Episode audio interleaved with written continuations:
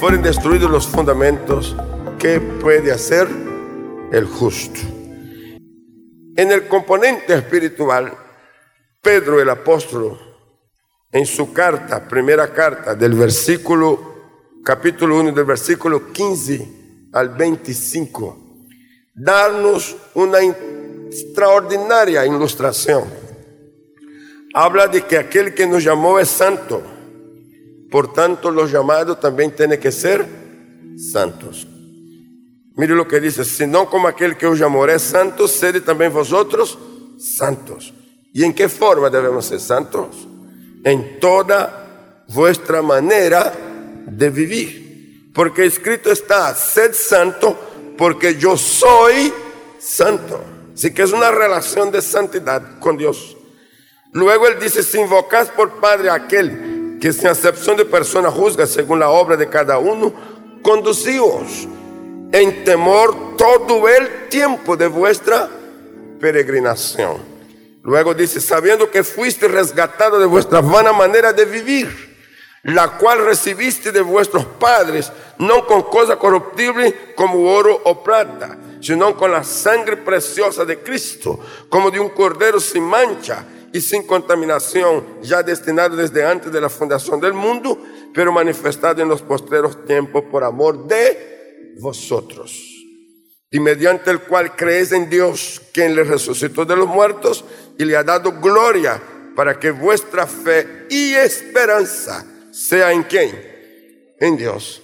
Así que eh, el apóstol está dirigiendo a la, a la familia de la fe a que centre su confianza, centre su esperanza, que la esperanza esté en Dios.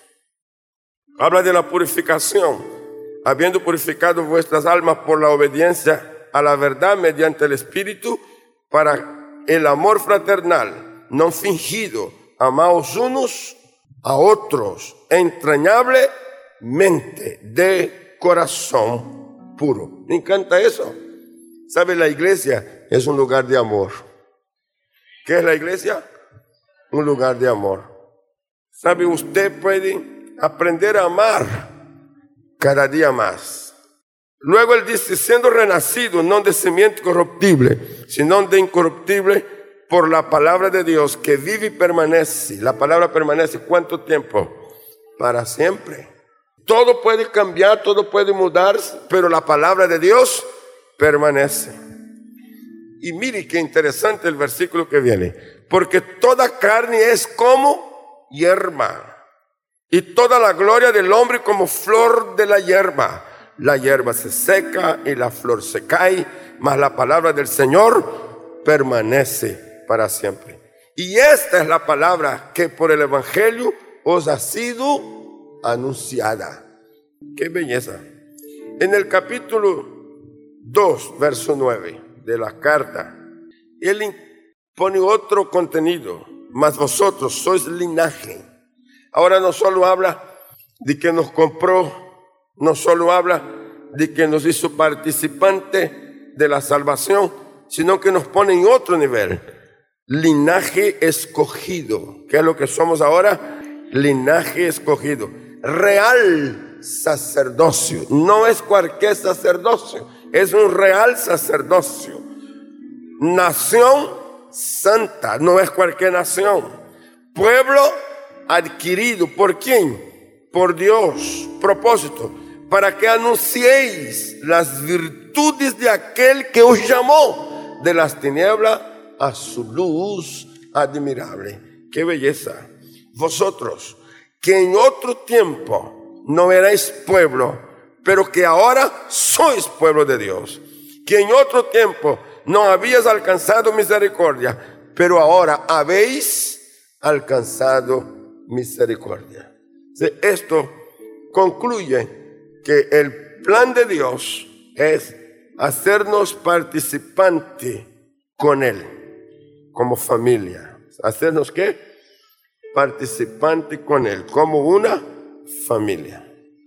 Y como familia, a partir de ahí, usted y yo debemos vivir la dimensión del reino de Dios.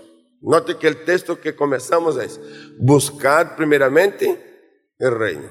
Si buscamos el reino, recibimos qué? El reino. Si recibimos el reino, estamos incluidos. ¿Qué es lo que somos? Parte del reino. ¿Puede creerlo? Entonces levante su mano derecha y diga, yo estoy incluido en la familia de Dios. Y yo soy parte del reino de Dios y disfruto de las bendiciones del reino en mi vida. Ahora bien, ¿qué viene? Un reino tiene una cultura. Vamos a conocer la cultura del reino. En, esta cultura del reino, lo primero que usted tiene que aceptar es que en el cielo la palabra crisis no insiste. Me encanta. ¿Qué es lo que no insiste en el cielo? Crisis. La palabra crisis no insiste. Para los hijos de Dios. ¿Qué pasa con la propuesta de Dios para los que viven, a los que sufrieron los traumas de la crisis terrenal? Dice que Dios enjugará todas las lágrimas. Si alguien ha sufrido, ha tenido el dolor, entonces en el cielo esto ya no habrá y será enjugada sus lágrimas. En el cielo ya no habrá dolor. Diga conmigo, en el cielo ya no habrá dolor. En el cielo ya no habrá muerte. En el cielo ya no habrá llanto. Fíjese, esto no está en el plan en el cual Dios ha reservado para usted. Todo lo que hemos dicho aparece en Apocalipsis 21.4. La cultura del reino de Dios no se limita a una religión. Déjeme decir con calma eso. Usted no cambió de religión. Usted fue transformado por el poder de Dios. Usted nació de nuevo. No estamos tratando de cambio de religión. La cultura del reino de Dios no se limita a una religión. No se limita al nombre que aparece aquí adelante cuando usted entra centro cristiano. No se limita a otro nombre de iglesia. No, no, no, no. Es el reino, va más allá. Pero sí incluye parámetros, seis por, por lo menos, que sí necesitamos observar. Primero, la cultura del reino de Dios tiene un gobierno de carácter divino. ¿Cómo es el gobierno? Carácter divino. Segundo, la cultura del reino tiene valores que se rigen conforme a los principios de Dios. Tercero, la cultura del reino tiene principios morales que se basa en la ley de Dios.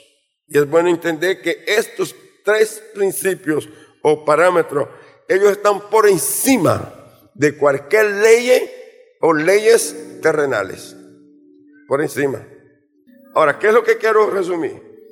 Que estos principios y el tercero, la cultura del reino de Dios, tiene principios morales que se basa en la ley de Dios. Está por encima de cualquier ley que salga de un parlamento, de cualquier país o de unidad de países.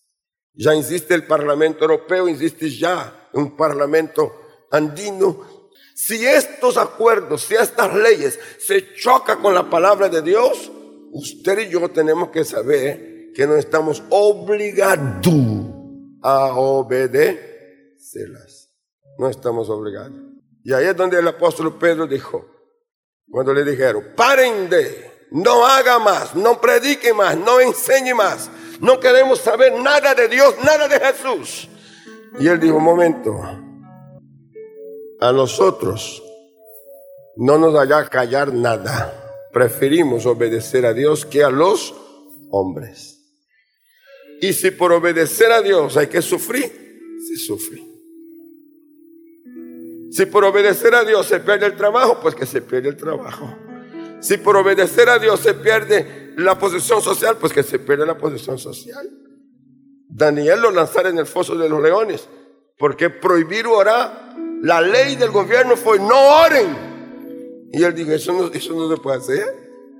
Entonces abrió la ventana de su cuarto y oró. Y lo vieron, lo denunciaron, lo llevaron y fue condenado a ser lanzado en el foso de los leones.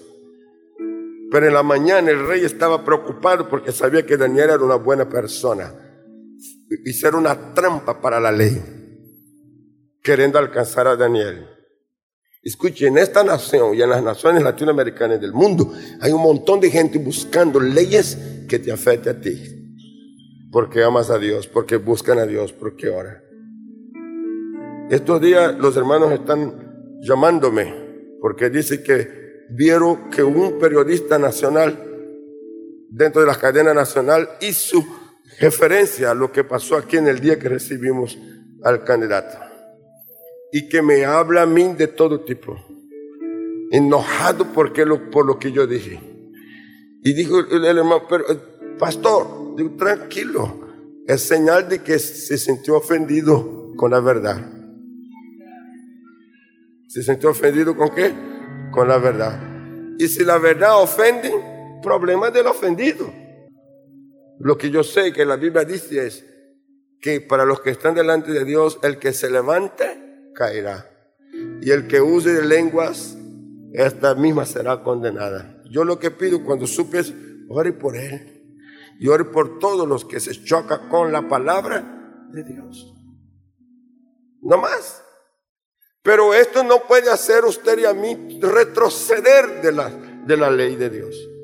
No hay ley humana, no hay parlamento, no hay ejecutivo, no hay poder judicial que pueda poner una ley por encima de la de Dios. Eso es un principio. Y cuando usted se para en lo, en lo real, usted es declarado justo. ¿Cómo es declarado usted? Justo. ¿Sabe el efecto que tiene el justo en el plan de Dios? Extraordinario. Sodoma y Gomorra llegó al límite y provocó juicio. Y cuando Dios dijo a Abraham que el pecado de Sodoma, el hedonismo de Sodoma, las mentiras de Sodoma, el soborno de Sodoma, la corrupción de Sodoma, llegó al límite, dijo Dios, viene destrucción para Sodoma. Entonces Abraham recordó que tenía familia allá y, dijo a Dios, Señor, destruirás la ciudad si hay 50 justos. Y la respuesta fue por amor a 50, no. ¿Qué cosa? Está decretado el juicio, pero si hay 50, por amor a los 50, no. Y Abraham temió y dijo, Señor, ¿y si hay 40? Por 40 no. Y si hay 30, no. 20 no. Y fue bajando hasta llegar a 10. Buscando que por lo menos el núcleo de la familia fuera salva. Y la respuesta fue que no hubo ni siquiera 5. ¿Cuántos? Ni siquiera 5. Pero si hubiese 5, hubiese sido salvada Sodoma. ¿Qué es lo que quiero decir? Si hay gente que tiene carácter de mantenerse firme a pesar de estos pocos que sean justos, guardará su nación. Dije que guardará su nación. Mm.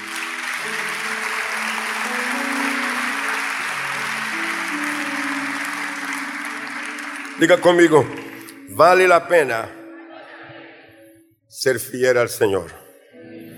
Cuarto, en la cultura. La cultura del reino tiene su propia economía. ¿Qué es lo que tiene la cultura?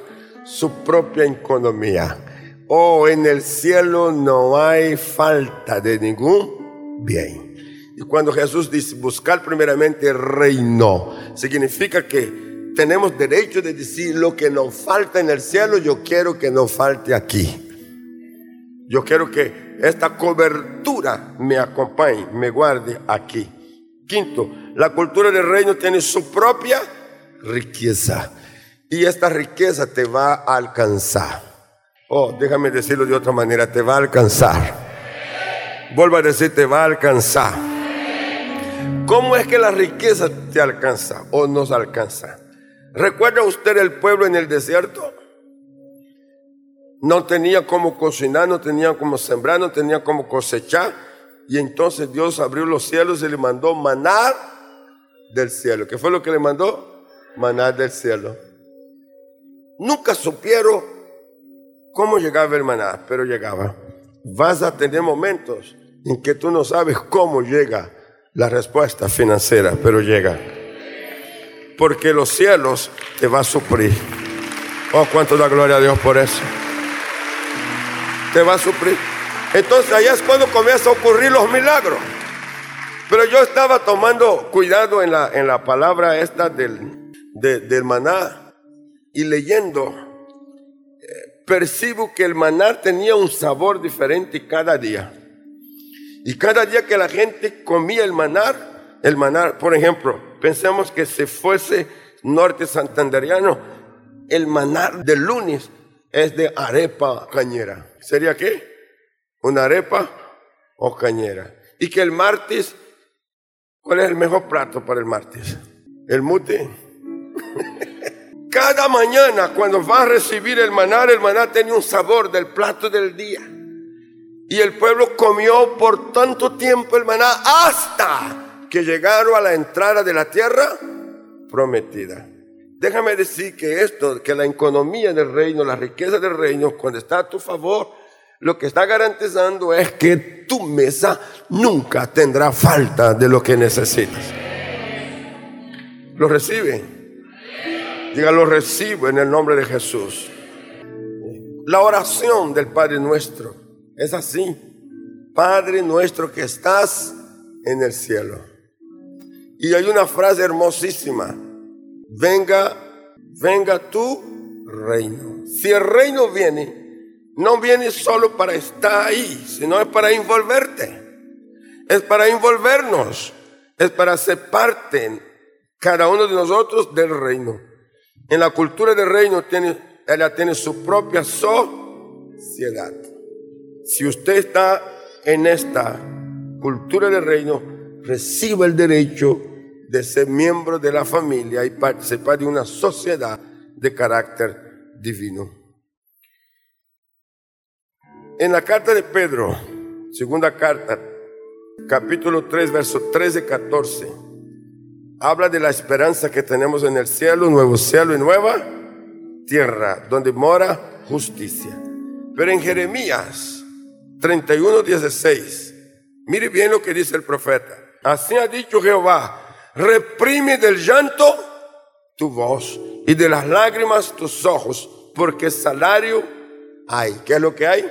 Salario. El salario es una recompensa, es un pago que se da al trabajo. ¿Quién lo dice? Jehová. Entonces, si aquí ha habido situaciones, circunstancias que haya hecho a alguien llorar, llegó la hora de entender que estando como parte integral del reino, ya no debemos seguir llorando.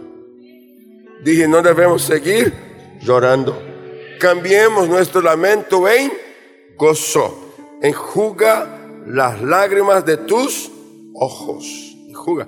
¿Qué, es lo que te ha provocado el lloro? ¿Qué es lo que te ha obligado a sufrir? Ahora la palabra es no más reclamo, no más murmuración, pero sin a la confianza en Dios.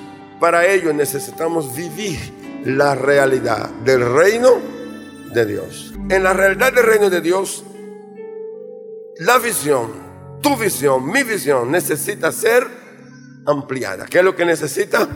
ser ampliada. Mire lo que dice Efesios 2.7.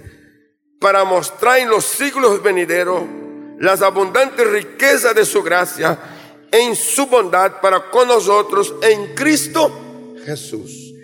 Fíjese bien, la visión tiene que ser ampliada de que ya no estamos bajo un yugo que nos aprieta, que nos estrecha, sino estamos bajo una gracia que es que va a ser abundante riqueza.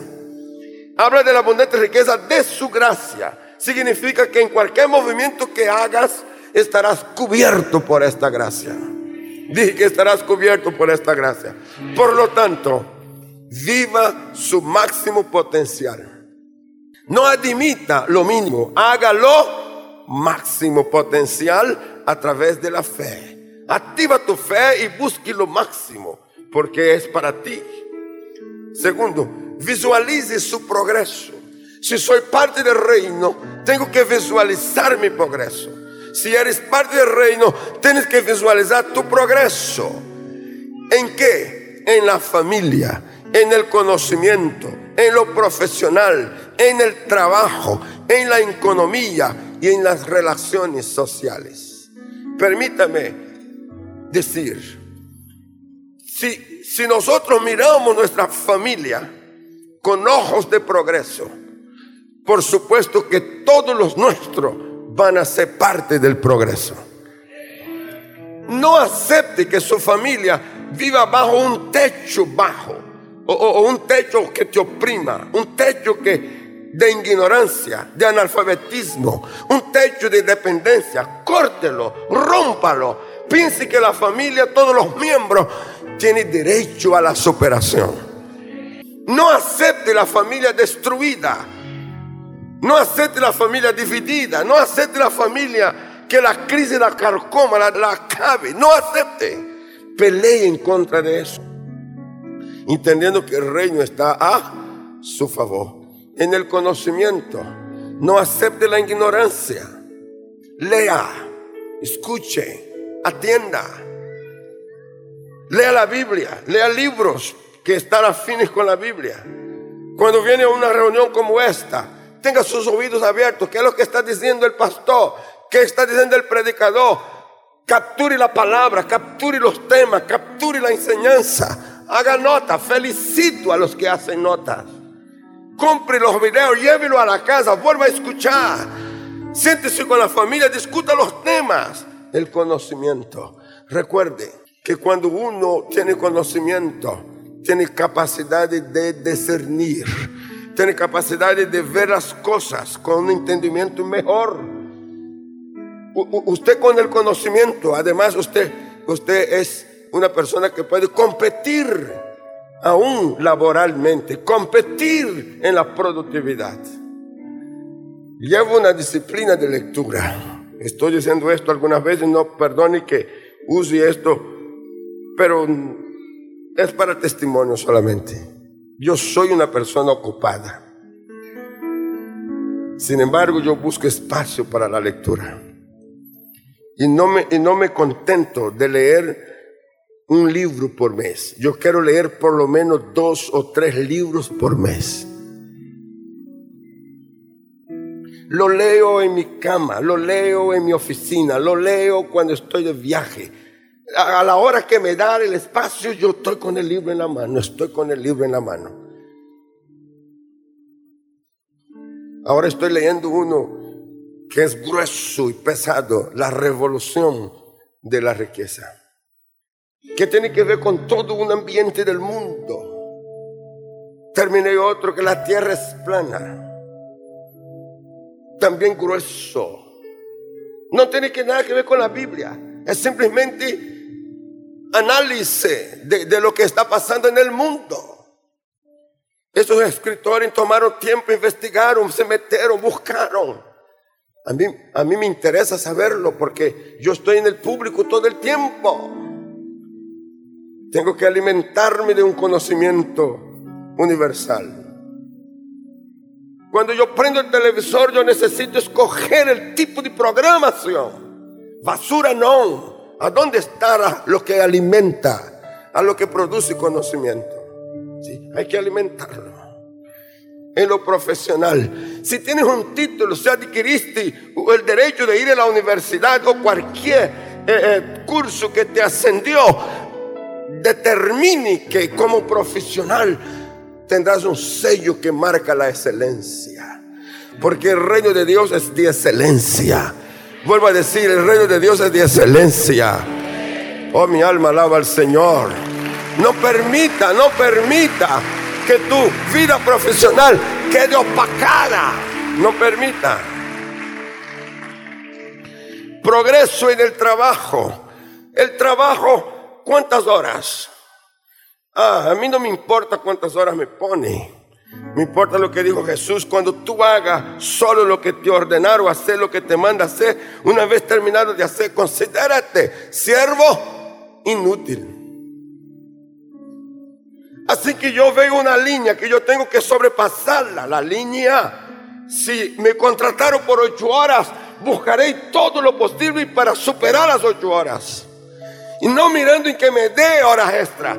Es que yo estoy extendiéndome a mí mismo para salir del marco de hacer solo lo que me manda.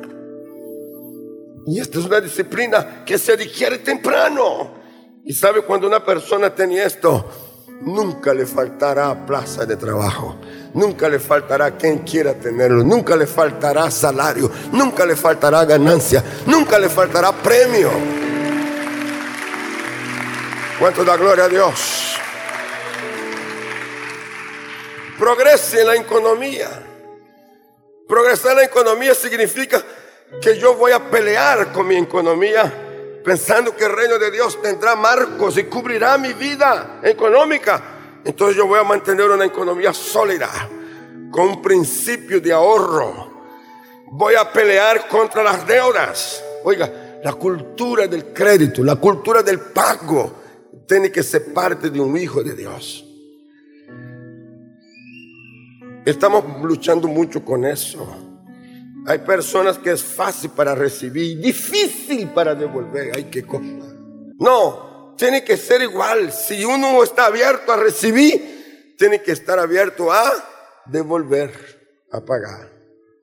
Si compró algo, una cultura, compre porque necesita. Hay prioridad. Constituye un compromiso, no será deuda mientras usted pague y tenga como pagar. En el momento que nos da para pagar, ya se abrió un boquete, ya está en la amenaza de la deuda. Entonces no permita que la deuda cunda. Si es necesario, venda el bien, pague el saldo, quede con lo que pudo quedarse. Y si ve que hay peligro, a un moral, devuelva lo que, lo que recibió. Negocie, pero guarde su moral. ¿Sabe? La moral en la economía tenía un valor extraordinario. Oh, yo, yo, yo te reto en el nombre del Señor. Si el reino va a estar en ti, en el reino no hay deudas. Es impagable.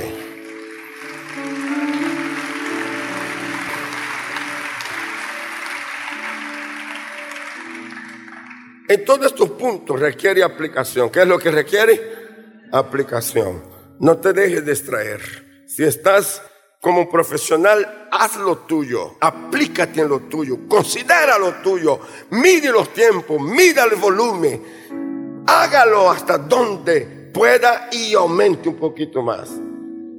Si es en la economía, ajustela a su realidad, crea en Dios. Y en lo económico, ponga el diezmo, ponga la ofrenda, no lo deje por fuera, porque el diezmo y la ofrenda es la garantía de la bendición de Dios en ti. En las relaciones sociales Qué extraordinario. Sepa seleccionar con quién comparte tu vida socialmente. Hay gente que no te va a aportar nada y hay otros que te puede aportar mucho. Pero si te relaciona con alguien que necesita tu aporte, hazlo, pero dárselo. Y no permita que la debilidad del otro termine dominándote a ti y alándote a ti a la debilidad de él. Recuerde que estás dominado por el ambiente del reino. Saber seleccionar eso. Tercero, usted es odre nuevo. ¿Qué es lo que eres? Odre nuevo. Mira lo que dice Mateo 9, 17. No echar vino nuevo en odres viejo. De otra manera, los odres se rompen y el vino se derrama y los odres se pierde. Pero echar vino nuevo en odres nuevo y lo uno y lo otro se conservan juntamente. No se pone vino nuevo en odre viejo. No permita que la mentalidad opacada lo domine. Piense en grande, piense como Dios, piense en la abundancia, piense en más que suficiente. Oh, mi alma alaba al Señor. Es un estado mental. No dejes que el hombre viejo vuelva a aparecer. Porque lo nuevo de Dios no cabe, no puede trabajar junto con lo viejo. Levanta tu mano derecha y diga, yo soy odre nuevo. Y lo nuevo de Dios, el vino nuevo de Dios, estará en mí y soportará. Aleluya. Oh, cuento la gloria a Dios por eso. Mm. Pero cuando digo, no permita que la mentalidad opacada lo domine. Piensa en grande. Suelta tu mente, por favor. Ábrela para pensar un poquito más de lo que estás acostumbrado. ¿Cuánto lo cree que es posible eso? Quiero de nuevo el testimonio personal. Y disculpe que hable tanto de mí, pero es que el más conozco. Ustedes me han visto aquí, ¿no es cierto? Todo el tiempo. Y yo siempre estoy pensando en grande. En grande. Ahora mismo estamos construyendo templos aquí, allí, allá. Hay ministerio aquí, allí, allá. Pero por pensar en grande, entonces cosas grandes comienzan a acontecer. Ahora fui a este viaje que les conté y una compañía, una editorial inmensa, se me acercó, llama CPAD. Se me acercó después de oírme predicar a, a la gente natal. Me dijo, queremos 10 minutos si usted nos puede regalar. Tenemos una propuesta para usted. Con gusto les di el tiempo. Primera propuesta. Queremos que todos sus mensajes se transformen en libro. Y yo les dije, yo no he tenido el tiempo para escribir. No, no, no, no, no, no, no, no. Usted no tiene que escribir nada. Lo suyo ya está. Denos todos los mensajes predicados y lo transformamos en libro, en serie. Una editorial. ¿Usted sabe lo que representa eso? Y me dice, el mundo evangélico latinoamericano y brasilero está reclamando este material. Y me habla de sumas. Y luego dice, queremos, la segunda propuesta, tenerlo como parte de nuestros ejecutivos. Y me dice, ¿qué cubre eso? Pues yo no estoy pidiendo eso. Pero mientras ellos están hablando, yo estoy, estoy buscando entender qué es lo que está pasando. Y es aquí encuentro. Es que cuando yo pienso en grande, está gestando posibilidades grandes. Y después que escuché a ellos, le dije, gracias por la oportunidad de hacerme saber esto. Pero quiero que sepa que todo lo que ustedes me ofrecen es bueno. Pero yo sigo siendo un hombre ocupado en unos principios de fe y de visión que Dios me dio para Cúcuta. Entonces están buscando cómo hacer que todo eso sea efectivo sin que tenga que sacrificar mi presencia en la iglesia, en la ciudad y en el trabajo. A ver, a ver, tómelo con calma. Yo no estoy diciendo que voy para allá. Lo que yo estoy diciendo es que por pensar en grandes, puertas grandes se abren. Y yo sé que detrás de estas vienen otras, y después de estas vienen otras, y vienen otras, y vienen otras. Pero escúcheme, si es para mí, también es para usted. ¿Lo recibe? Levanta tus dos manos y diga, yo recibo el privilegio de ser odre nuevo. Y no voy a permitir que la mentalidad opacada me domine. Voy a pensar en grande Voy a pensar como Dios. Voy a pensar en la abundancia. Voy a pensar en más que suficiente. Diga lo que tenga es bueno, pero lo que viene es mejor. Acabas de oír una palabra de nuestro pastor y misionero José Satirio dos Santos. Somos Centro Cristiano, una plataforma misionera a las naciones hace más de 40 años. Suscríbete ya a nuestro canal de YouTube Iglesia Cúcuta y no te pierdas de las bendiciones que Dios tiene para ti. Juntos podemos seguir haciendo misiones. Con tu oración y generosidad podemos llegar más lejos. Si deseas unirte, da clic en el botón donar con forma de corazón. Bendiciones.